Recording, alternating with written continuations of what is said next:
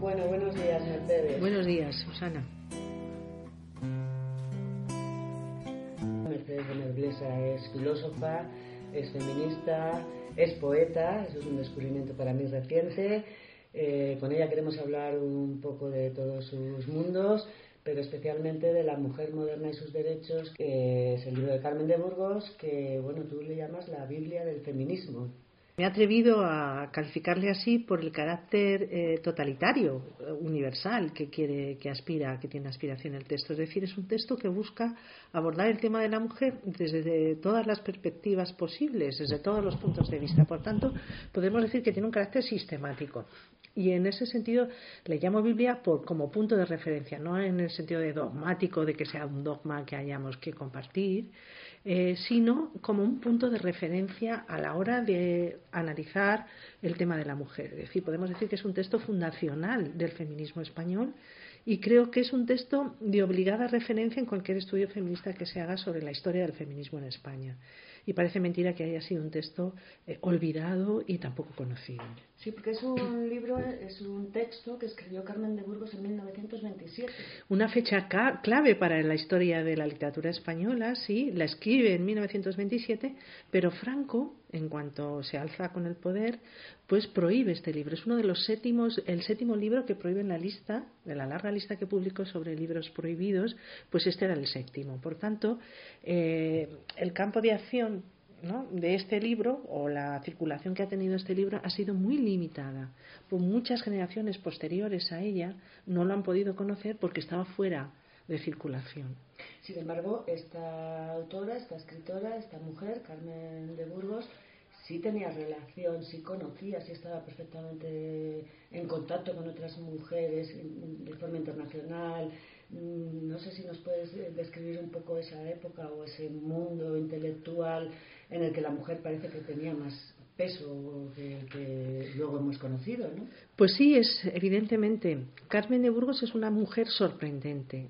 Sorprendente porque es pionera en muchas cosas. Eh, fue la primera mujer que ejerció de intelectual, es decir, que tuvo una tribuna fija en un periódico de tirada nacional, con lo cual ella creaba opinión pública. Por tanto, podemos decir, entre comillas, que era una mujer pública con voz propia, ¿no? que creaba corriente de opinión. Y fueron muy sonadas, por ejemplo, todas las encuestas que hizo sobre el divorcio en España y sobre el derecho del voto a la mujer. Eh, bueno, eso inquietó mucho en la opinión pública y se generó ahí toda una corriente, un enfrentamiento entre los que estaban a favor y los que estaban en contra, pero permitió ya que esos temas salieran a la luz pública y que se convirtieran en un debate, ¿no? que se plantearan. Eso es un, logro de ella. De hecho, ella fue la primera mujer que hizo el primer acto sufragista en España. Ella creó una asociación, las mujeres, la Cruzada de Mujeres Españolas, y cogieron octavillas. En 1908 se fueron a la puerta de las Cortes y repartieron entre los diputados unas octavillas reclamando el derecho al voto de la mujer y se pusieron ahí como las sufragistas eh, inglesas. Esta mujer, además, controlaba idiomas, con lo cual solía ser la representante española en todos los congresos feministas europeos y tuvo contacto personal con todas las grandes feministas de Europa, desde la Colontaine hasta bueno a, todas las sufragistas inglesas, incluso las americanas. Por ejemplo, un dato, ella estuvo, le invitaron a la fundación del Lyceum Club de Londres en 1905.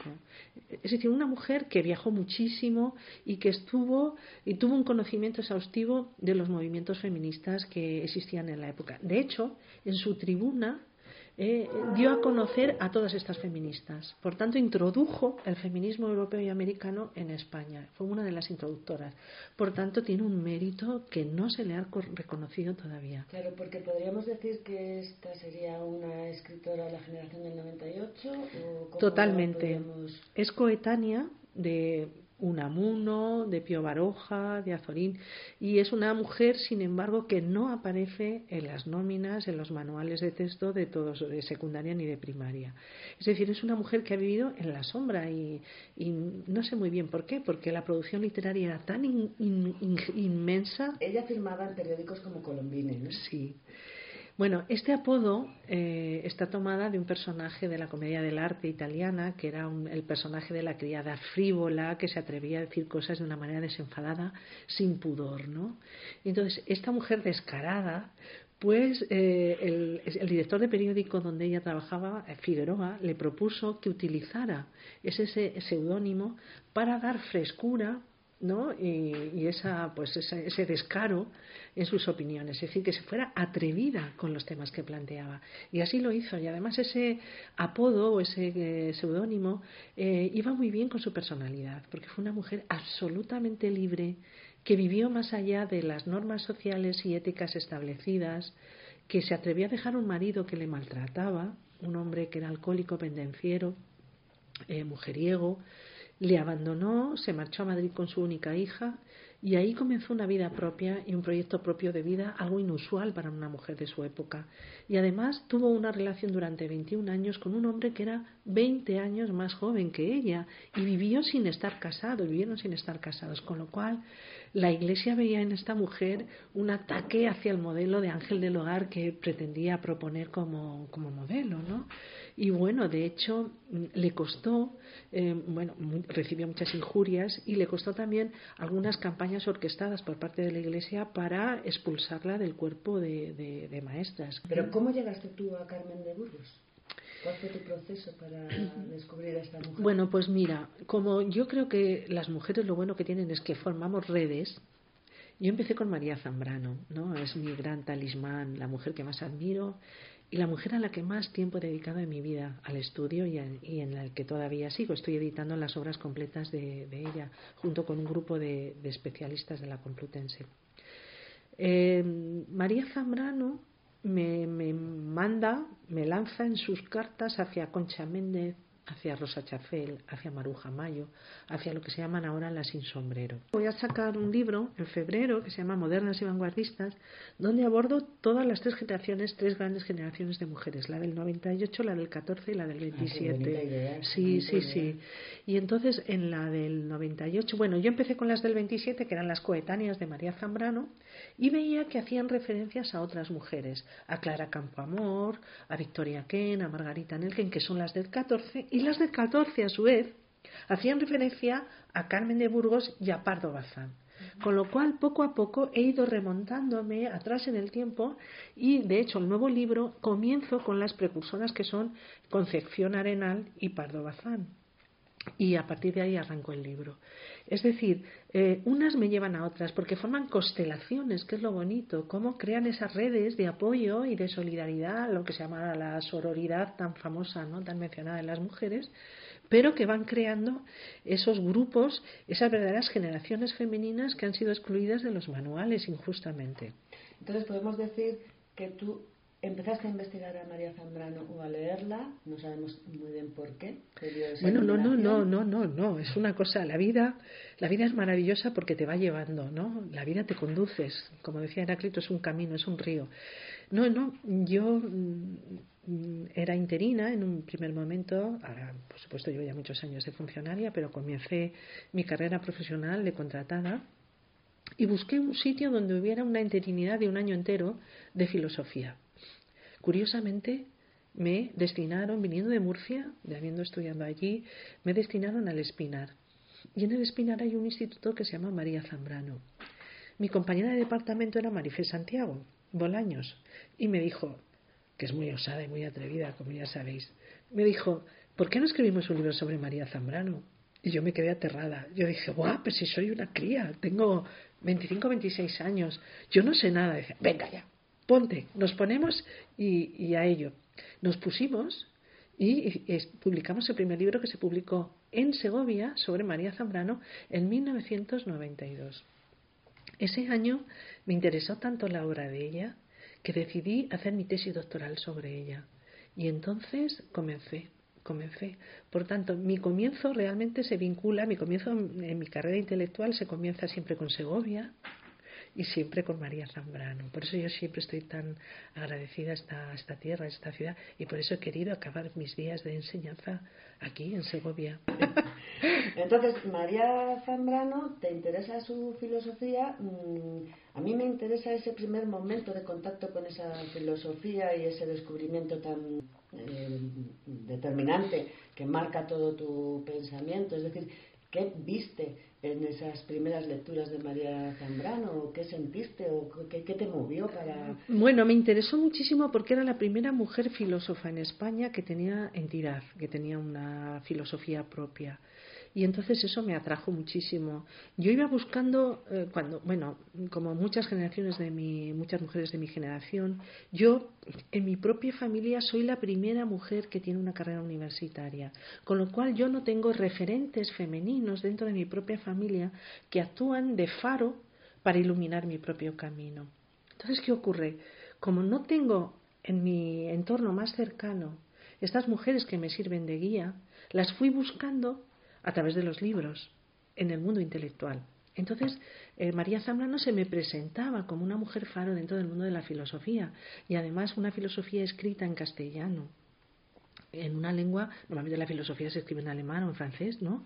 Entonces, encontrarte una mujer filósofa que escribe en castellano y que además nos hace una propuesta filosófica que se convierte en crítica con toda la historia de la filosofía, reivindicando el papel de los sentimientos y de la dimensión pática, emotiva en la vida, me pareció que era una mujer que era interesante y que merecía la pena adentrarse en ella.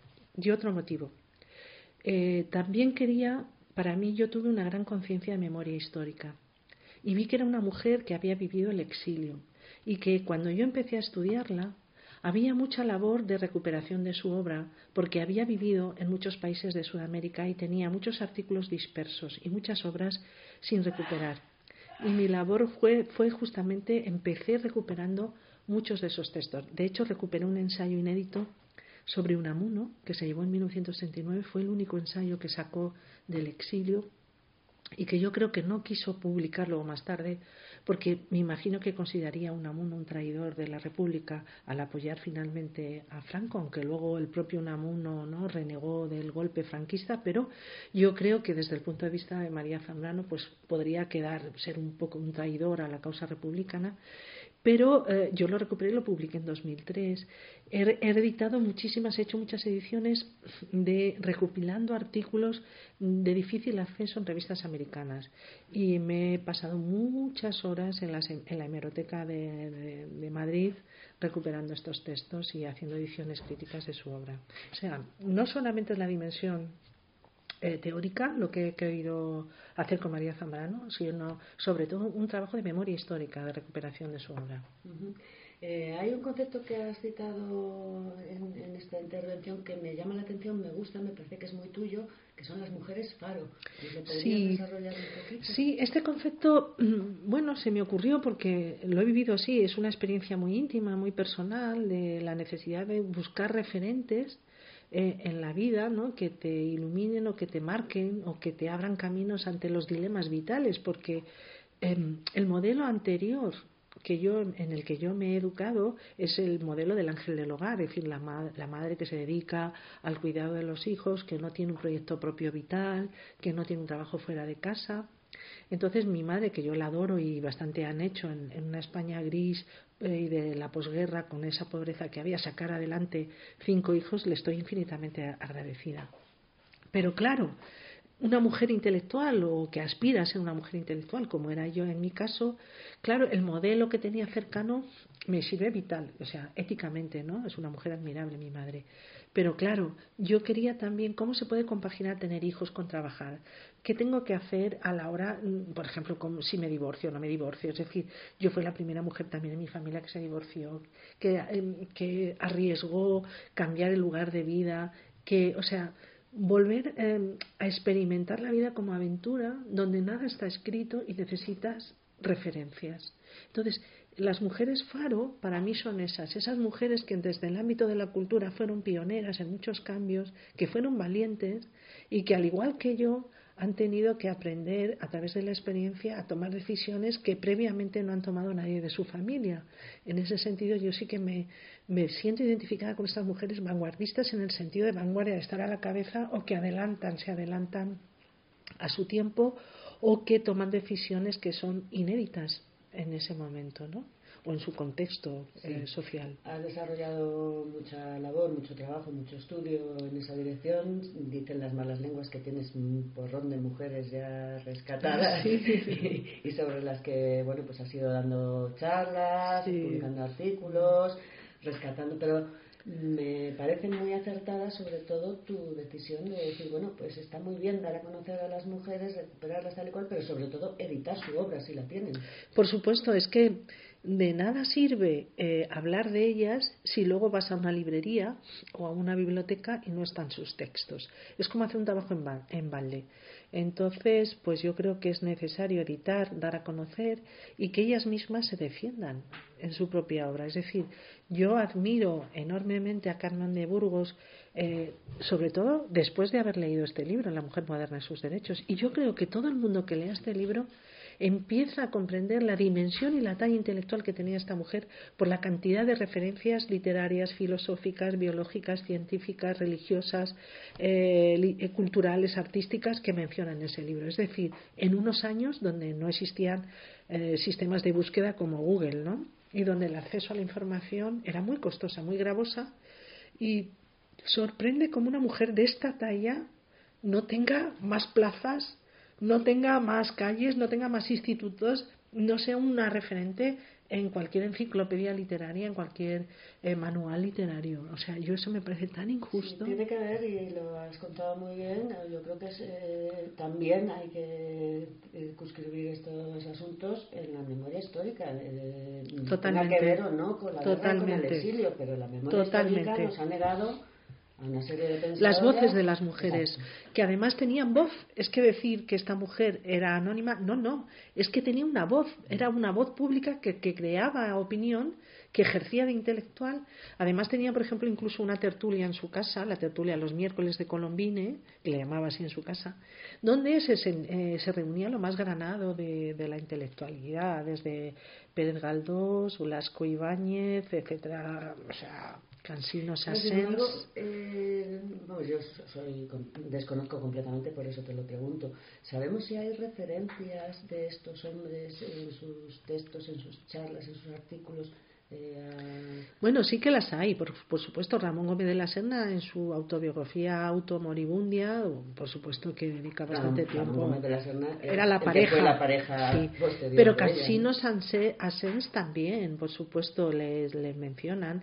Y claro, Blasco Ibáñez, por supuesto. De hecho, ya se consideraba blasquista también. Eh, fue una mujer, además, que tuvo una gran conciencia obrera. Ayudaba a las cigarreras de, a tener conciencia social en sus huelgas, incluso se iba a las fábricas a, convencer a las obreras para que se, se sindicaran. Y además fue una mujer políticamente muy comprometida. Empezó en el PSOE y como no admitía el derecho al voto a la mujer, se cambió al Partido Radical Socialista y cuenta las malas lenguas, aunque esto seguro que es mito, que es mentira, que murió diciendo viva la República en un acto justamente de la... Esto. Era una mujer con una gran conciencia republicana y además fue masona. Es decir, ella, eh, y además es una, es una mujer muy interesante porque eh, en ella misma vemos la evolución que fue sufriendo desde una, una concepción bastante conservadora de la mujer, de, que la mujer la tarea fundamental era la crianza de los hijos, y luego fue evolucionando. Su propia experiencia vital le llevó hacia posturas cada vez más feministas, feministas más avanzadas, hasta llegar a un feminismo que se representa claramente en esta obra, La mujer moderna y sus derechos. Ella muere en el 32 y esta obra es del 27. O sea, la escribe al final de su vida, pocos años antes de morir, y ahí se declara una feminista total. Es decir, el derecho al voto, el derecho al trabajo, el derecho a todo, al ejército, el derecho a la iglesia, incluso a formar mm, parte de la iglesia. Bueno, es un conjunto de vindicaciones muy muy muy atrevidas en este sentido que acabas de citar es faro también porque realmente el feminismo mucha gente piensa que te mm, no sé, te despiertas un día completamente feminista radical y todos sabemos que no, que es una evolución y que todos tenemos un proceso que, bueno, pues partes de lo que la sociedad más o menos eh, bien pensante en ese momento sobre un tema y vas evolucionándolo o vas viendo las injusticias hasta que acabas entendiendo pues bueno, que el feminismo es eh, más radical que hace unos meses. Sí, sí, de hecho ya muere eh, plenamente convencida de ese feminismo y además de la necesidad. Y además defiende el feminismo muy interesante porque él dice que el feminismo es una forma de humanismo, es decir, de uno de los derechos humanos. O sea, por supuesto que los derechos humanos se, se fijan en 1948. Pero lo consideraba como un derecho universal, un derecho del hombre. Y decía, y esto es muy interesante, que el feminismo beneficia a hombres y a mujeres, porque eh, decía ella, comentaba que un hombre que tenga en su casa a una mujer culta será una mujer con la que puede hablar y compartir muchas cosas y no tendrá una ignorante a su lado con la que no puede hablar y con la que no puede compartir nada.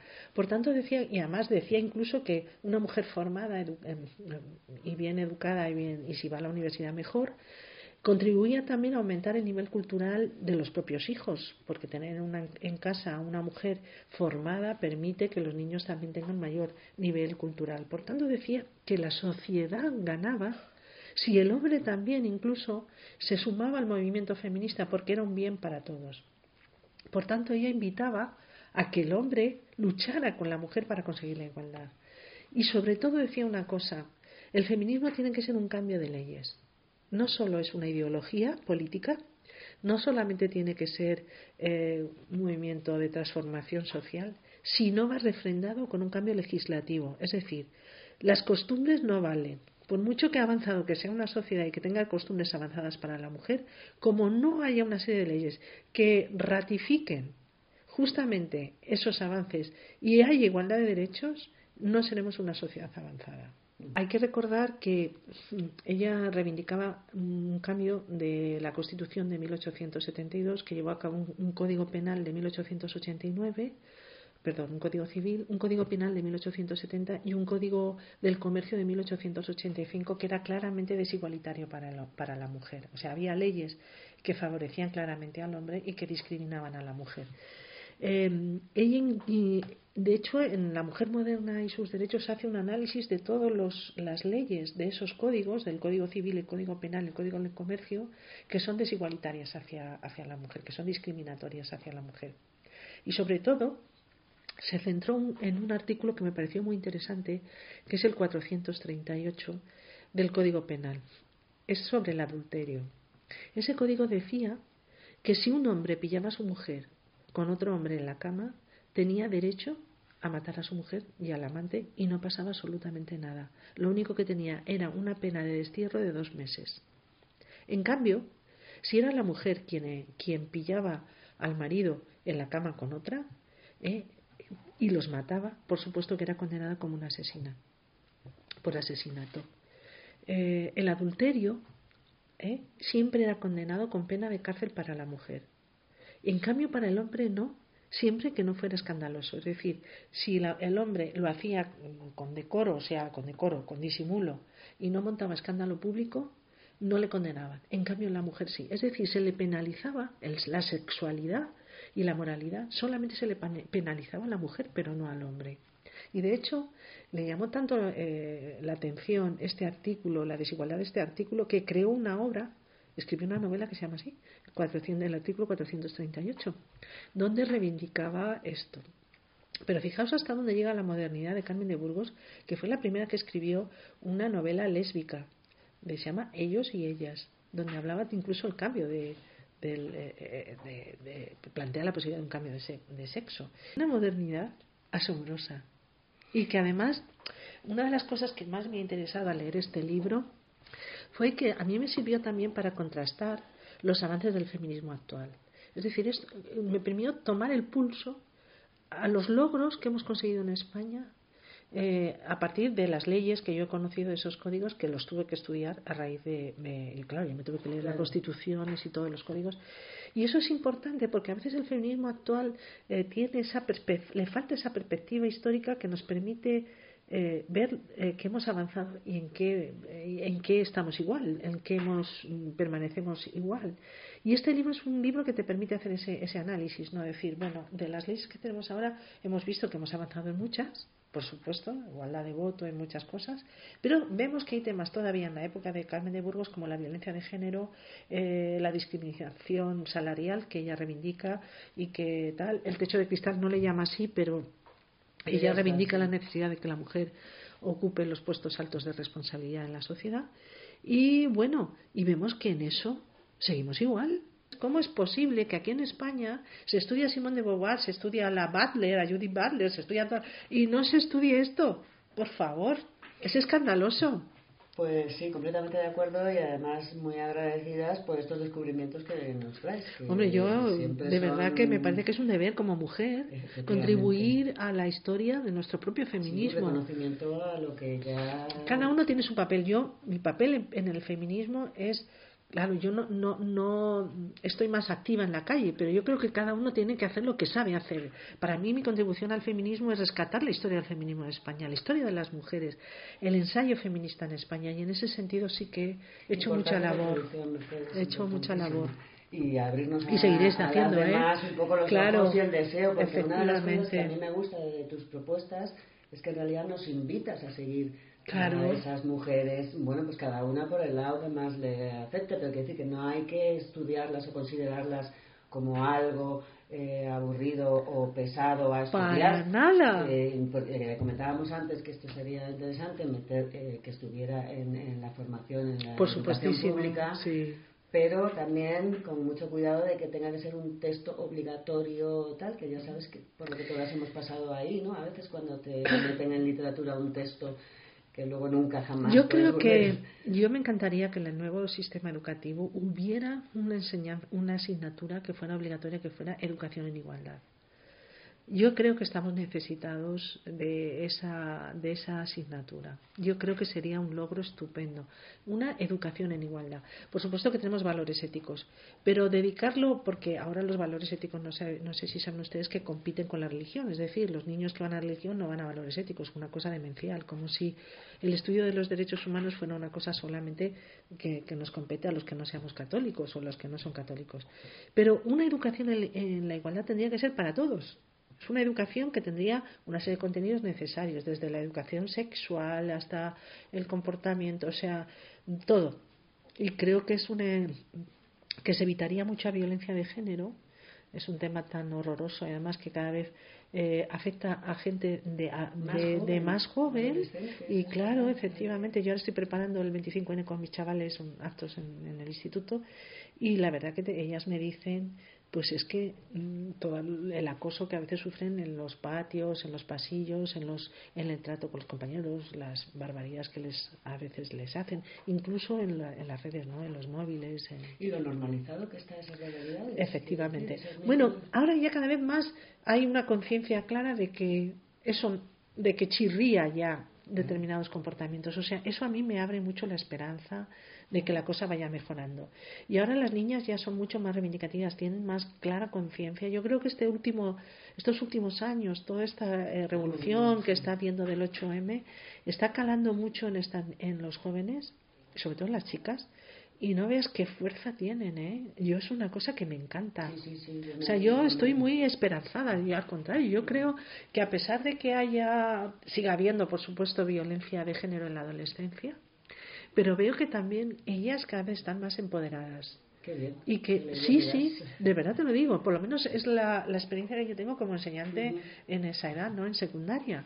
Y, y a mí me, me llena de, de, optimismo. O sea, en ese sentido sí que soy muy optimista. optimismo vamos a abandonar este tema porque hay un tema pendiente que no sé si nos quieres desarrollar más o menos, pero que yo a mí sí me produce bastante curiosidad, que es el perfil de Mercedes Gómez Blesa como poeta. Bueno, es un perfil secreto, porque yo no le voy dando la lata a, la gente con mis poemas. Ese es, más, ese es más sugerente, además. o sea, a mí no me gusta la gente, o sea, me, me, encanta la poesía, yo soy lectora, yo leo sobre todo filosofía y poesía, no leo casi novela, no, no, es un género que, que no cultivo mucho Pero la poesía me parece que es como una filosofía en píldoras, es una reflexión eh, tamizada con la emoción. Y entonces me parece que es, una, es un medio expresivo maravilloso. Es decir, lo que uno no se atreve a sostener racionalmente, se atreve a sugerirlo, al menos a través de la poesía. Y donde entra en juego la emoción. Es un pensamiento encarnado, que, que, toma cuerpo, que se hace cuerpo. Y entonces eso me parece una belleza tremenda. El problema es que soy muy tímida, soy muy pudorosa. Entonces, a veces en la poesía, pues es como destaparte, ¿no? Desnudarte delante de los ajenos.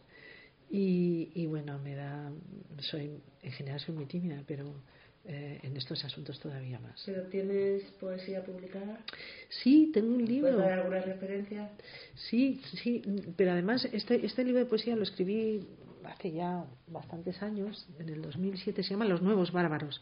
Pero es un libro donde yo construyo un personaje que es una profeta que, y es un análisis muy crítico de la sociedad de ahora. No es una poesía que hable de rosas y de paisajes maravillosos y de cosas así, sino que es una poesía muy, muy dura, de una crítica muy bestia con la sociedad. Ahora yo ya estoy en otra, en otra onda, ya me he vuelto más tierna. ¿Este cuándo lo publicaste? Este fue en el dos, creo que en el 2007, 2008, no sé. Llegó a ser el, el, premio finalista de la crítica. Y, y, bueno, pero es un, ese es un, es un canto, es una, un libro, es un único poema dividido en cinco cantos, donde construye un personaje para hablar del mundo presente de, de la sociedad actual, de la ausencia de Dios y de los nuevos dioses. Eh, y ahora, pues, eh, mis poemas son más personales, más o más introspectivos, que no sacas mucho que no, aunque me gusta mucho. Eh, vamos, ese libro yo lo inscribía como una forma de, de, filosofía desde la poesía. De hecho, hay, hay, una cierta tradición dentro de la historia de la filosofía que se utiliza la poesía como referente para el pensamiento. María Zambrano también una, una filosofía que de, a ver, yo entiendo poco, pero algo que te llama la atención de ella es un poco ese, ¿no? La razón poética zambraniana, en cierta manera, reivindica eso, aunque ella no es ese. No, pero por ejemplo, yo me, me, me digo otros autores, por ejemplo, todos los presocráticos escribieron en verso.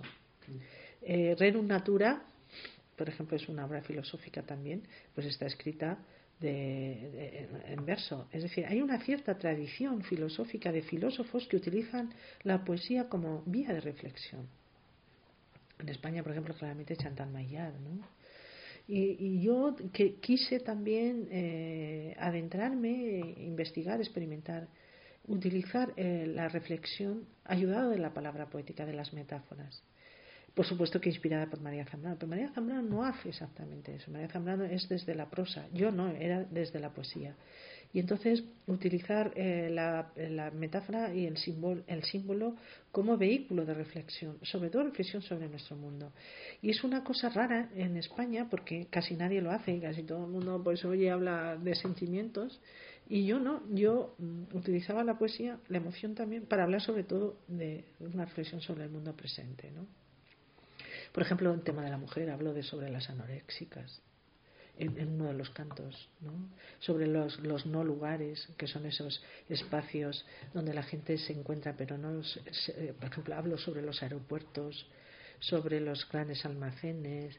Eh, bueno, también me inspiraba un poco Benjamin, Walter Benjamin, cuando hablaba que los lugares, esos lugares eran los lugares de la modernidad, donde realmente se definían una época. Bueno, pues es una, una especie de reflexión sobre los nuevos espacios de sociabilidad y de no sociabilidad. Pues un descubrimiento, esta parte poética un poco más oculta que acarreas y a la que sí que te invitaríamos a que nos ofrecieras algún poema más adelante, en alguna colaboración. Muy bien, yo encantada. Ya sabes que en esta primera entrevista eh, queríamos eh, contar contigo o que de aquí surgiera una especie de reto a mantener pues unas pequeñas mesas redondas de filosofía o sí yo creo que sí sí sí pues pues sí yo había pensado hacer una propuesta que se titulara enredadas no como una sección enredadas en, en dos sentidos enredadas por mujeres que forman red Y enredadas también tiene el doble significado de la palabra que, de la mujer que está comprometida con su tiempo, enredada con cosas, ¿no? Que está, que no está pasiva, sino que es activa, que tiene una actitud de compromiso social. Entonces me parecía que ese nombre podría reunir eh, ambas ambas vertientes ¿no? de esa colaboración ¿no? y entonces yo creo que podríamos ir por ahí o sea eh, investigar por ejemplo hacer entrevistas a mujeres eh, líderes o no líderes interesantes que estén en nuestro entorno también, dar a conocer también eh, mujeres interesantes de otras épocas, que a mí me gustaría también dar a conocer, que supiera recuperar un poco esa memoria histórica femenina, ¿no? el feminismo, la historia del feminismo mm. español, que creo que es tan necesario para saber de dónde ¿De dónde venimos? porque, a ver, es verdad que ahora mismo hay mucha tendencia a esto, a recuperar nombres de mujeres, pero claro, si lo lanzas una vez o dos o tres veces y, corre el tiempo o corren otras eh, informaciones, no se fijan. Entonces yo sí que creo que todo esto hay que repetirlo muchas veces. Mucho, mucho. Porque, y para que suenen, hasta que suenen. Fíjate que ayer salió la noticia que yo estaba súper contenta de que han nombrado a Carmen de Burgos por primera vez una clásica andaluza. Y va a empezar a estar figurando ahora en todas las enciclopedias de Andalucía. Bueno, poco a poco algo habrá contribuido estos libros, no esta recuperación, este dar la matraca con, con, nombres para que esos nombres formen parte del acervo cultural de un pueblo. Y eso solamente se consigue con la constancia. O sea, que hay pesadas como yo, eh, pues que nuestra, Mercedes, que nuestra lucha para, para seguir ampliando y apoyando este, este trabajo tan pormenorizado que tienes de mujeres de eh, bueno, pues de todo el siglo XX prácticamente, probablemente eh, XXI. Eh, recogemos tu encantada muchas gracias. muchas gracias por vuestra invitación. Y bueno pues a partir de ahora una vez al mes a ver perfecto. aquí estaremos. Republicana es su sonrisa su mirada de mujer. Republicana que le late el corazón. Republicana es la esencia que habita en su casa, heredera de la sangre de mi tierra, amamantándonos de ser.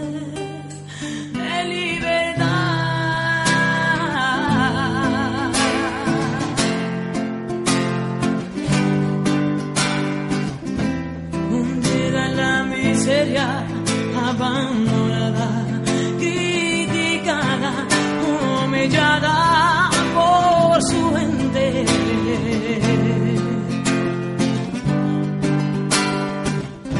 Luchando y ganando este pulso al destino por sus hijos como siempre.